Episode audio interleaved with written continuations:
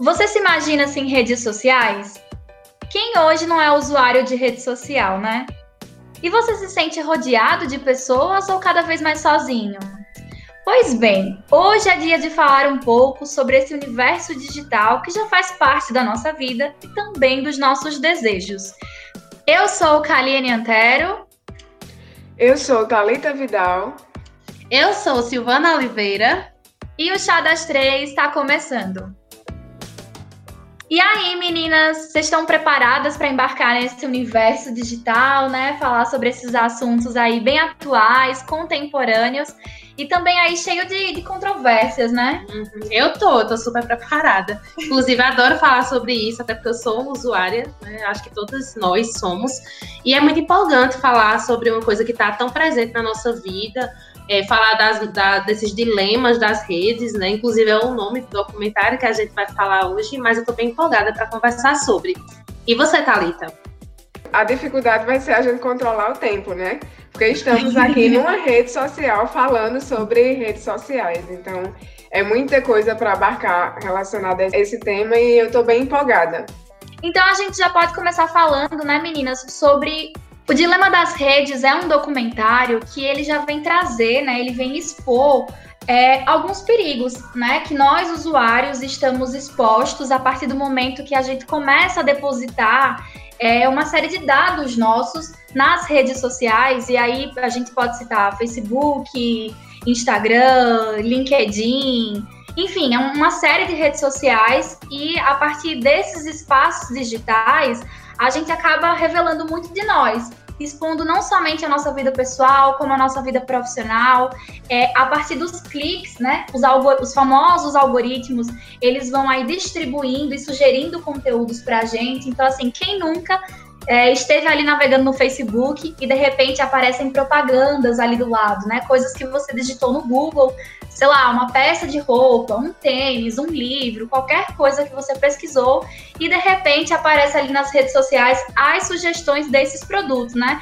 Então isso nada mais é do que algumas pequenas indicações dos algoritmos, né? É, sugerindo produtos e, de certa forma, influenciando, é, direcionando coisas para que a gente compre. Uhum. Então, eu acho que o dilema das redes, ele vem revelar várias coisas para a gente, mas uma delas são justamente esses perigos que nós estamos expostos dentro do meio digital, né? É, perigos para algumas pessoas, porque, por exemplo, para mim, às vezes eu acho super fácil, útil. super útil, quando aparece uma propaganda. Eu acho que o perigo mora justamente na manipulação. Então, assim, quando a gente tem uma manipulação, principalmente quando a gente fala de Instagram, não é? O Instagram é uma rede social bastante utilizada, é o mesmo dono do Facebook, então a gente vai ver que é uma grande rede que inicialmente tinha essa proposta de fotos e depois ela acabou se tornando um veículo de vários trabalhos diferentes. Então muitas pessoas hoje ganham a vida trabalhando com o Instagram. Então assim, eu acredito que esse dilema ele parte muito da percepção da manipulação. Então a partir do momento que seus desejos, eh, suas vontades começam a ser direcionadas isso se torna, sim, um tipo de perigo mesmo, né, para a gente que é usuário, principalmente quando a gente vai falar da questão do consumo. O que é que essas redes sociais, o que é que esses algoritmos querem da gente? Muitas vezes é somente o consumo e esse alimentar constante, né, da, dos cliques, das curtidas. Então, vira uma coisa um pouco robótica e a gente acaba relacionando nossos desejos mais pessoais a algo interior, quando na verdade ele é exterior, ele vem de fora para dentro. Então, assim, eu acho que, é, por mais que, por exemplo, eu me sinto super manipulada, não vou dizer que é mentira, mas eu tenho consciência de que muitas coisas são direcionadas, mas imagina quantas pessoas não sabem disso. Eu acho que não recai nem na questão de não saber, porque é, é aquela coisa, se você não está pagando, fique sob alerta, né? Porque se você não é, se você não está pagando o produto é você. Então acaba que a gente essa, por mais que a gente tenha consciência, eu acho que o uso de algoritmos ele é tão profundo que às vezes a gente não tem não tem ciência de até onde ele vai, né? Porque essa, vou dar um exemplo prático. Essa semana eu estava dando aula e a gente estava conversando sobre documentários. E aí falando sobre tecnologias, inclusive. Aí uma aluna disse, professora, assiste, e ela citou uma série que era Love Robots, uma, alguma série assim na Netflix. Gente, quando eu, o, o site da Netflix estava aberto na hora, Quando eu cliquei, não tem aquela que fica a capa da Netflix, assim que você abre e já começa a rolar um trailer. Começou a rolar o trailer dessa série que ela colocou. Isso eu falei, né? Ah, fala sobre essa série, como ela é. E a, e a minha aluna falou e a, acontece que apareceu. Então, são questões que é, acabam nos pegando nossos dados, né? Como Silvana falou, para manipular, para disfarçado de uma ideia de, de, de personalidade, né? Você vai fazer agora uma navegação personalizada para você, você não precisa sair para ir em busca, quando na verdade aqueles seus dados eles podem estar sendo usados para outros fins, né?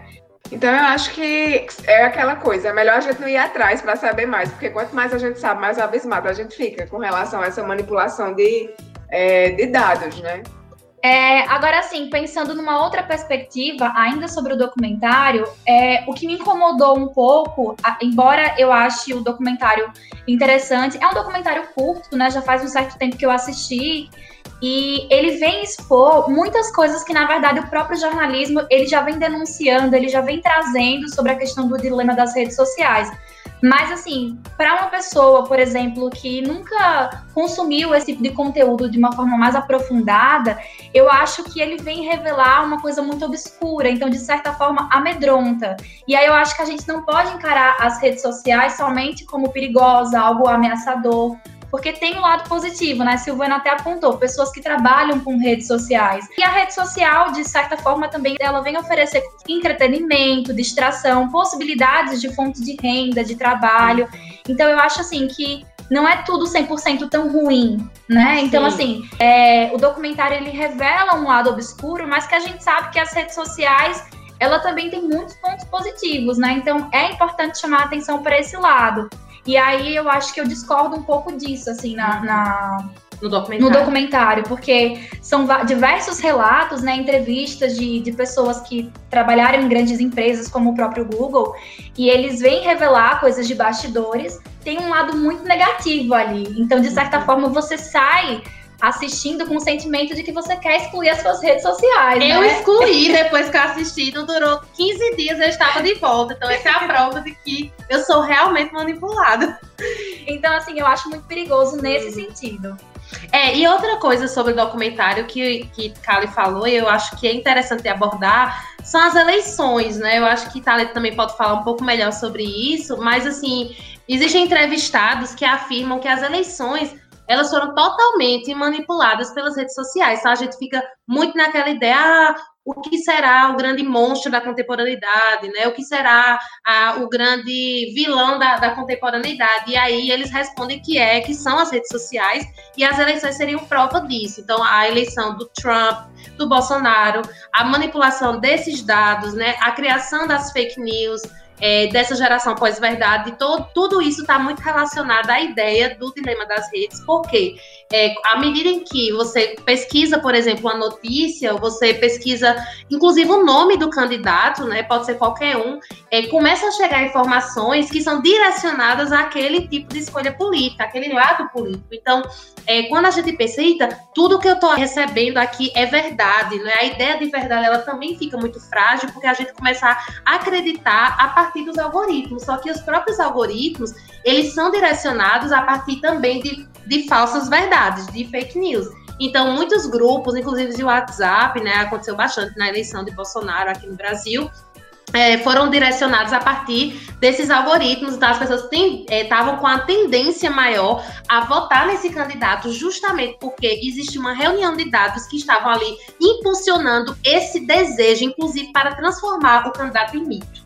Então a gente vê que isso não é só na questão da direita conservadora, mas isso também acontece na esquerda. Então a gente às vezes acha que vive numa bolha e acredita que é, quando muitas pessoas acharam que Ciro ia ganhar foi uma questão de algoritmo também. Todo mundo começou a receber aquela informação no primeiro turno que Ciro ia ganhar. Aquilo ali não era nada menos do que algoritmos direcionando. E quando a gente viu o, re o resultado das eleições, a gente achou que todo mundo ia votar em Ciro quando Ciro não chegou nem pro segundo turno. Aquela onda das pessoas estarem mudando o avatar do Facebook, inclusive eu fui uma dessas pessoas, Sim. e o sentimento era esse, de que, eita, Ciro vai ganhar porque dentro da minha bolha, da minha rede social, era uma onda de pessoas aderindo a aquele avatarzinho que Isso. você declarava o seu voto ali com o número e o nome uhum. do candidato, né? E aí depois eu fiquei pensando, poxa, como a rede social está influ influenciando uhum. no nosso posicionamento, nas nossas crenças e faz a gente acreditar que aquilo é uma verdade. E elegendo, e elegendo mitos. É, inclusive, meninas, eu não sei se vocês já assistiram, mas tem um documentário que se chama Privacidade Hackeada. Vocês já ouviram falar? Não, tá. Gostaria de saber, eu não conheço. Eu já ouvi falar, mas eu nunca assisti, tá? Conta aí pra gente. Gente, nesse seriado é justamente essa questão das eleições, ela é abordada de uma forma muito aprofundada. O que é que eles mostram pra gente? A empresa responsável pela campanha de Trump nos Estados Unidos, que era Cambridge uhum. Analytica. Essa empresa, ela trabalhava com marketing digital e já fazia várias campanhas na internet, era famosa por isso e aí, todos aqueles que estavam envolvidos na campanha de, de, Donald Trump nos Estados Unidos contrataram essa empresa e o que é que eles começaram a fazer? Eles iam nos perfis das pessoas no, no Facebook. Então, vamos supor que Kaliene ela é, não, não tinha um posicionamento político. Ela nem era de esquerda, nem era de direita. Ela era aquela pessoa que estava em cima do muro. A empresa pegava todos os dados dela de forma ilegal. Então, pegava é, nome, pegava tudo que ela gostava. Então vamos supor que tinha um post de Kali que falava que ela era contra a, os imigrantes no país. Então eles pegavam essa informação e construíam uma, uma notícia falsa, né? E jogavam para Kaliene receber essa notícia. Então, Kaliene dizia: caramba, se Donald Trump ele é contra a, a presença de imigrantes no país, então eu vou votar nele. E aí eles agiram de uma forma muito personalizada na criação dessas falsas notícias e de uma forma direcionada. Então, chegava a cada é, cinco minutos uma notícia que tivesse a ver com esse tema no, no perfil de Kaliene. E isso era feito com muitas pessoas e foi o que conseguiu fazer com que essas pessoas, que foram as pessoas que decidiram as eleições nos Estados Unidos, foram essas que não eram nem de esquerda nem de direita, né? Que estavam lá em cima do muro e que foram manipuladas por essas falsas informações então, inclusive, eles virou, isso virou um processo, né? É, eles, o, o, próprio dono do Facebook precisou depor, porque era o, o Facebook o lugar onde eles mais. É, de onde eles tiravam as informações para propagar essas ideias falsas. E para vocês terem uma noção, era, era, não era nem o que eu postava. Vamos supor que Silvana, que é minha amiga, tinha um posicionamento e Silvana tinha muita foto comigo, porque o Facebook tem esse reconhecimento facial. Então eles viam que Silvana postava e direcionava algum conteúdo para mim diante do que Silvana gostava. E isso aconteceu também aqui no Brasil. Inclusive, eu vou me alongar um pouquinho aqui nos meus comentários, mas só para concluir essa ideia de eleição, tem um livro que é uma dissertação de mestrado que é uma dissertação de mestrado que virou livro. Eu vou pedir perdão pelo não dizer o nome do autor, porque eu não me lembro agora, mas a gente coloca na, no, aqui na, na descrição.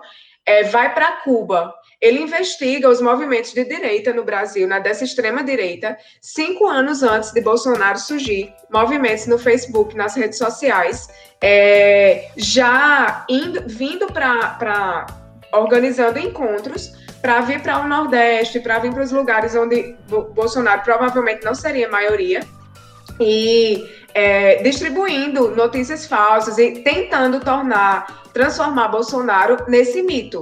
Então, era, eram informações que eram veiculadas nesses grupos, como se ele fosse aquela pessoa que seria o salvador da pátria, e criando nele uma figura de mito mesmo. De então, Messias, que... né? É, seria o Messias. Então, foi, foi um, é, é, muito interessante a abordagem que é feita. Eu não li o livro todo, mas eu já li ah, algumas, alguns textos falando sobre ele, e aí ele vai falando sobre vários grupos, né? A panelinha de direita, vai falando daqueles que faziam.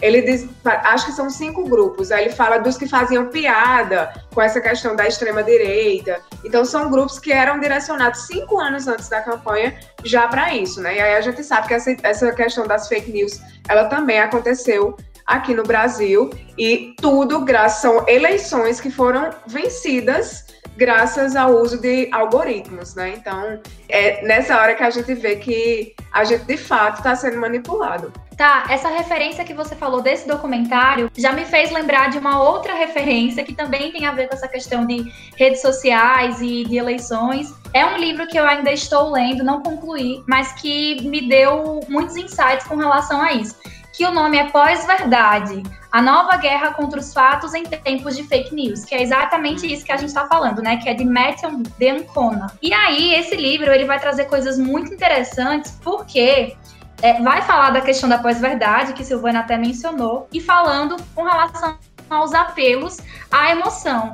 E é exatamente isso que os políticos fazem, né? Políticos como Donald Trump, como Jair Bolsonaro, eles utilizam as redes sociais de forma estratégica para trazer à tona a questão da, das emoções, as crenças, as ideologias e não necessariamente os fatos objetivos e não necessariamente a informação. E eu acho que é muito por aí a discussão, né? A questão das fake news que está relacionado às redes sociais também. Tem outro livro, vou aproveitar que vocês estão indicando, vou indicar também, já que a gente falou de Bolsonaro e falou de fake news, falou dessa questão da manipulação. Minha especialidade é matar. É um, o título do livro, ele é de um filósofo chamado Henri Bugalho.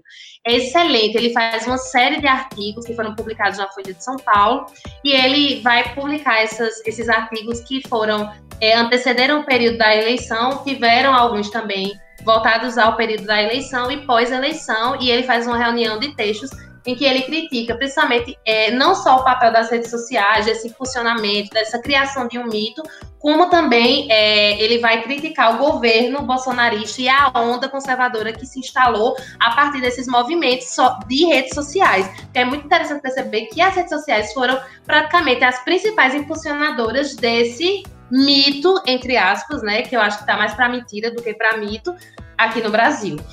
É, eu queria fazer, já que a gente está falando sobre isso, sobre fake news, falando sobre a questão da imprensa, né? Porque por mais com, essa, com o surgimento das redes sociais, a gente vê que houve é, uma grande crise do jornalismo no Brasil, né? O Brasil hoje enfrenta uma crise relacionada a isso. Então, eu queria perguntar para a Carla, já que ela é jornalista, como ela se sente como alguém que está nesse meio, que trabalha numa rádio, que trabalha com notícia diretamente, em meio a essa, esse boom de notícias falsas, essa propagação, a falta de checagem de, de informações por parte daqueles que estão na internet, né? Falta de instrução para a necessidade de checar essas informações que chegam para a gente via WhatsApp e via redes sociais. Como é para ti tá nesse meio e, e ver tudo isso acontecer. Então, tá. Eu considero extremamente desafiador, né? Não só eu, como eu acredito que todos os jornalistas, porque de certa forma, nos tempos atuais, a gente está trabalhando de uma forma dobrada. Porque hoje em dia, e aqui nos bastidores, eu estava comentando com Silvana, eu não consigo mais achar que o jornalista, ele de fato faz o furo jornalístico, né? É uma expressão que a gente utiliza muito dentro do jornalismo, que o furo nada mais é aquela notícia de primeira mão, né? Que o veículo traz. Hoje em dia, com a questão da inserção das, das redes sociais, o próprio cidadão comum, ele muitas vezes ele faz o furo. Então acontece uma cena de crime, um acidente, esses fatos do cotidiano, às vezes é o cidadão que está ali e ele mesmo está fazendo a gravação e muitas vezes esse vídeo vai para dentro das redações. Então, o nosso desafio é, obviamente, pegar essa informação e checar. E aí, quando um vídeo cai nas redes sociais, ele viraliza e muitas vezes, de tanto repercutir, se torna uma verdade. E daqui que a gente diga que aquela verdade não é verdade, sim uma mentira, Muitas vezes ele já está nos portais de notícias, que a gente sabe que não são todos os portais que têm credibilidade. E aí, para o usuário, o leitor, é, o telespectador conseguir também encontrar fontes confiáveis é muito difícil. Então, eu acredito que o jornalismo ele enfrenta muitas dificuldades. É, enfim, nós temos vários tipos de ferramenta, o próprio G1 tem. Você consegue colocar uma informação lá e dizer o que é fato e o que é fake dentre outras ferramentas, né, que o próprio cidadão também pode é, fazer esses tipos de buscas, não só aqui no Brasil, como em outros países tem. Eu estou falando de forma bem resumida, porque assim, né, o, o cotidiano ele traz muitos desafios para a gente, mas realmente não está fácil. E aí exige da gente mais comprometimento com a, com a profissão, né? Trabalhar às vezes duas vezes mais, e claro que a gente precisa do apoio da população para não ficar repercutindo fake news. É, a gente sabe que essa pergunta que a Thalita fez foi muito importante, porque a gente sabe que, infelizmente, está havendo uma perseguição, uma caça às bruxas, é, que seria uma caça aos jornalistas nesse período contemporâneo. Inclusive, alguns jornalistas já foram agredidos fisicamente, ameaçados, ameaçados de morte. Eu tenho um conhecido que ele, é, inclusive, passa né, por essa questão aí de perseguição, ele precisou usar anonimato nos textos, justamente porque ele foi ameaçado de morte. Então, assim, é um período em que a gente está quase que voltando à Idade das Trevas, né? Eu acho que a gente está vivendo aí um período de obscurantismo que, infelizmente, está se instalando a partir dessas fake news. E uma coisa interessante que Carlos falou, eu queria pegar esse gancho, porque eu acho genial na série Black Mirror, né? Quando ela é retratada a partir de um dos episódios que se chama Urso Branco. Esse episódio, ele vai. É, Kali falou desse furo jornalístico, e eu lembrei que tem uma personagem lá é, nesse episódio, ela sai de um espaço e ela começa a andar nas ruas e todo mundo tá com o celular filmando. Tá todo mundo postando, tá todo mundo falando sobre, e ela tá sem entender, né, o que é que tá acontecendo. Então você fica meio que compadecido com a situação, você fica meio que é, com empatia em relação àquela mulher que tá sofrendo todo tipo de. Né, tá todo mundo em cima dela com o celular, é, tirando foto, e é flash para todo lado. Tá todo mundo condenando e ela não sabe o que acontece. No final do episódio, né, que eu não vou dizer o que acontece, mas quem quiser assistir, assista. É, você vai entender a lógica, mas você fica naquela, cara, será que realmente precisava passar por essa espetacularização né, que é de certa forma midiática, que é de certa forma é, voltada para as redes sociais, que tudo hoje vira um espetáculo, essa coisa de chegar antes, né, por exemplo, e ir lá e fotografar alguma pessoa morta, ou então acontece uma tragédia, tá todo mundo com o celular e até esquece de ajudar aquela pessoa e pensa primeiro em filmar para postar. E aí eu fico pensando, gente, que neurose, que, que caos coletivo é esse que a gente tá vivendo, que é mais importante postar do que realmente viver aquele momento ou de ajudar uma pessoa que está passando por algum momento. E aí eu queria é, pensar, né, assim, conversar com vocês, o que é que vocês pensam sobre essa questão de espetacularizar é, a, a vida cotidiana, porque tudo virou um grande espetáculo. E aí eu queria saber o que é que vocês pensam sobre isso. Será que realmente tudo é necessário postar?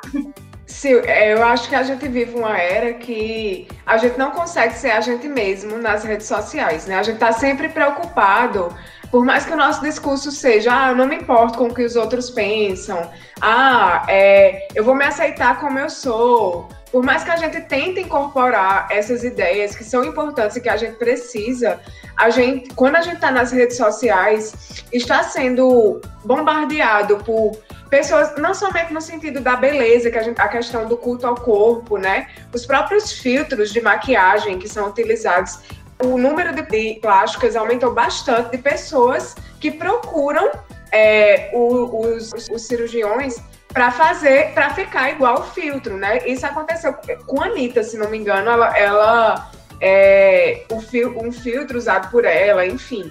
Mas é, é, a gente começa a se achar feio porque a gente começa a se ver com filtro no Instagram. Então você se vê com filtro o tempo todo. Quando você vai tirar uma foto sem filtro, você se acha feia. Você já diz, não, então eu vou botar o filtro aqui. Você pode estar bonita como for. Mas você começa a tentar alcançar padrões que você não tem. Isso não se dá unicamente, eu acho, nas redes sociais, em relação à beleza mesmo, à, à ideia do corpo, à ideia do físico. Mas também a questão de você ver várias pessoas viajando, várias pessoas pensando que postando que estão felizes, que estão fazendo isso e aquilo, postando pratos de comida em restaurante, e você não tem essas experiências. Então acho que isso foi grande, acho não, né? Tem estudos que mostram já que o aumento de números de depressão, de pessoas com ansiedade, é, sobretudo nos jovens de hoje em dia, nessa faixa etária que estão na faixa etária de 15 a 20 anos, é absurdo, porque virou, não é nem mais um marketing pessoal, é um marketing é, existencial. A sua existência depende do marketing que você faz nas suas redes sociais. E isso é muito problemático, né? Claro que tem a, a, o ponto positivo, mas é, em relação a essa estar nas redes, é, como o Instagram, eu acho que tem esse lado. É, e só um comentáriozinho antes de, de falar, mas assim, é, eu não sei se vocês viram, mas saiu uma pesquisa recente que mostrou várias mulheres fazendo cirurgias plásticas baseadas nos filtros de Instagram. Então, para você ver a repercussão que há nessa ideia de filtro, não é? Do filtro do Instagram. Então, assim, acho que realmente eu me sinto horrorosa quando eu boto só a câmera sem filtro. Gente, é real isso, viu? Juro a você, mas que diabo é isso? Eu tô rindo, mas tô preocupada. tô rindo, mas tô chorando por dentro.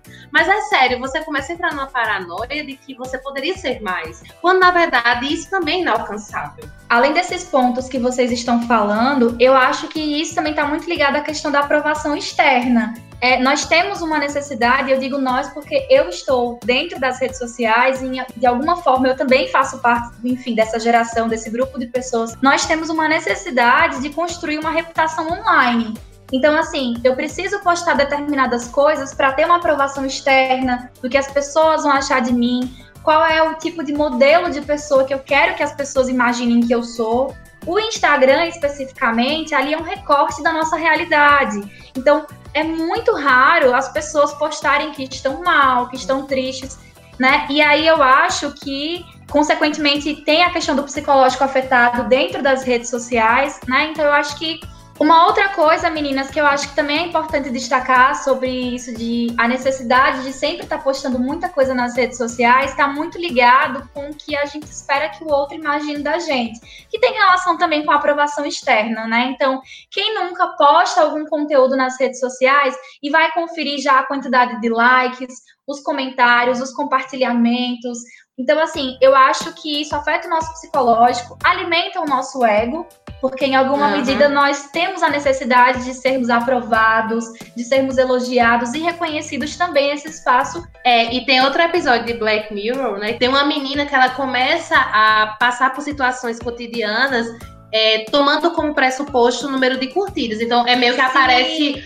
uns numerozinhos ao lado dela. Então, você só é uma pessoa bem aceita em alguns determinados lugares se você tiver mais curtidas. Ela sempre vai conferir a quantidade de likes. De aquele, likes. aquele episódio eu acho sensacional. É sensacional. Então, assim, meio que você começa a validar o outro, a experiência, a vida. Inclusive, um ideal de felicidade que a gente sabe que não existe, esse ideal perfeito de felicidade, a gente começa a medir pelo Instagram, o que é muito grave, porque aí volta para o que a Thalita disse, a gente começa a gerar é, jovens, não só jovens, acho que isso atinge a qualquer faixa etária, né? A ansiedade, a comparação, a, o complexo de inferioridade. Todo mundo tem uma vida maravilhosa, mas por que eu não tenho essa vida maravilhosa? E a vida do outro nem é maravilhosa, o que é pior de tudo. Uma das alternativas, Sil e Tá, para a gente construir, né, tentarmos construir uma sociedade menos doente dentro do espaço digital, é a gente tentar seguir pessoas de perfis diferentes. Então, assim, você pode seguir famosos, celebridades, políticos? Pode. Mas é interessante você também seguir pessoas próximas à sua realidade, porque aí você vai conseguir enxergar recortes mais próximos do que é a sua vida. Então, gente que muitas vezes não tá viajando, mas tá ali metendo a mola, como se diz popularmente, trabalhando no dia a dia. É, sei lá, uma mãe que tá ali mostrando como é a maternidade real, que não tá conseguindo dormir, tá se dividindo entre trabalho, estudos e filho. Então, eu acho que seguir essas pessoas que têm realidades próximas às nossas também é uma forma de conforto, de pensar, poxa, eu não tô sozinho, uhum. né? A minha vida, ela, ela enfim, tem as suas dificuldades e existem pessoas que estão dentro dessa bolha, igual a mim. Inclusive, algumas blogueiras eu deixei de seguir porque elas tinham um padrão de vida muito mais alto que o meu em relação a marcas de roupa. E eu fiz, cara, eu amei essa roupa, mas não vou ter como comprar. Então, inconscientemente, vai gerando em mim expectativa, ansiedade e, inclusive, uma comparação. E causa o adoecimento e o sofrimento. É, né? eu simplesmente parei de seguir. Foi a coisa mais terapêutica que eu já fiz. Eu sigo Juliette. Juliette eu sigo, porque ela, é, ela sou eu, entendeu? Então, assim, ela é gente como a gente, apesar de que ela é milionária. Peraí, né? Eu não é. estou milionária. Mas eu digo assim, é uma pessoa que você sente uma aproximação, o jeito que fala, as coisas que acredita. E aí, quando você vê uma pessoa que tem um padrão muito surreal, muito distante do seu, aí realmente eu acho que gera um probleminha aí, nem que seja inconsciente. É, sim, tem até um livro que se chama Capitalismo da Vigilância, que fala justamente sobre essa questão de estarmos sendo vigiados para fins capitalistas. Então, estamos, estamos sendo vistos como um produto mesmo para ser para um produto que consome outros produtos, né? E aí a gente vê que tem um lado positivo que nas redes sociais a, a gente pode hoje comprar, né? Como você falou até no início desse podcast, a gente pode comprar sem sair de casa, a gente pode ver a moda sem precisar estar num, assistir ao, ao evento do, do, São Paulo Fashion Week. Tem todo esse lado, mas aí a gente entra nessa questão de que a gente é induzido a comprar, comprar, comprar é, coisas das quais a gente não precisa. Então a gente vê uma blogueira com um monte de roupa bonita, é, ditando uma moda, e chega um momento que você compra e eu digo isso por mim, porque eu, eu não tenho condições de estar comprando toda a roupa. Mas eu parei para pensar, eu disse, caramba, nessa pandemia, eu não tô saindo de casa. Eu tô dando aula de casa, eu tô fazendo tudo de casa. Só que eu compro roupa todo mês. Por quê? Porque eu vejo no Instagram, as lojas postam e você fica lá com aquela vontade. Então, acontece que é, um, é uma vigilância para fins capitalistas. E aí, só para fechar essa discussão, eu me lembrei agora de uma época que eu jogava Pokémon GO. Vocês lembram, né? O joguinho do Pokémon, que é uma realidade em 3D e tal. E quando eu era guria, eu assistia Pokémon. E quando, quando saiu o projeto né, desse, desse, desse jogo, que ele é da Niantic, dentro do projeto já tinha dizendo que, não sei se, se os nossos ouvintes eles jogam, mas para quem não joga, é, você sai para caçar pokémons. E aí é, tem os lugares onde esses pokémons estão, onde eles ficam. Tem lugar onde você pega pokébola para poder caçar esses pokémons. E o que é que a Niantic, a Niantic pensou? É, a Niantic é quem faz o Google Maps, né? E aí ela colocou em pontos estratégicos. Se eu tenho uma pizzaria, minha pizzaria não está vendendo, então eu posso contatar o Google e, e colocar um ponto de, de, colocar um Charizard lá, por exemplo.